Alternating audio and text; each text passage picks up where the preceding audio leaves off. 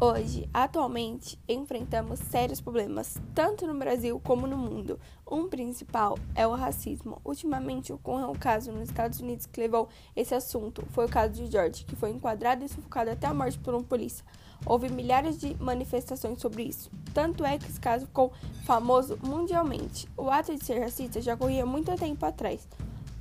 Muitos clubes ou lugares de uso privado não permitem pessoas negras, por ter uma certa vergonha uma coisa que me enoja muito. Devemos obrigatoriamente agir contra esse movimento racista no mundo. Devemos aceitar todo tipo de raça, cor, de origem.